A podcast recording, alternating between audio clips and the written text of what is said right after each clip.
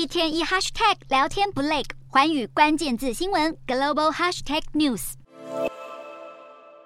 俄国国防部长肖伊古坐在画面中央的位置，认真严肃的与其他官员讨论军方要事，而后还前往军用基地进行视察工作。这段由俄罗斯卫星通讯社发布的影片，使肖伊古先前遭到当局软禁、下落不明的谣言不攻自破，而这也是他自瓦格纳集团发起兵变后首次露面。除了亲赴军事基地视察和执行国防部的例行工作外，萧伊古也参与了由俄国总统普丁主持的一场重要会议。这显示了萧伊古现在在俄国政府中依然处于核心位置，并且掌握重大权力。不过，瓦格纳首脑普里格金与萧伊古之间的恩怨众所皆知，普里格金更是在发起兵变时要求萧伊古下台。如今，俄国官媒发布了萧伊古的露面影片，让不少西方媒体认为这意味着普丁短期内并不打算撤换萧伊古。此外，有知情的俄国国会议员二十六日表示，俄国已经下达法令，全面禁止私人佣兵组织征召囚犯加入俄乌战争。目前仅能由俄国正规军进行招募。这项规定明显是针对佣兵身份大多为囚犯的瓦格纳集团，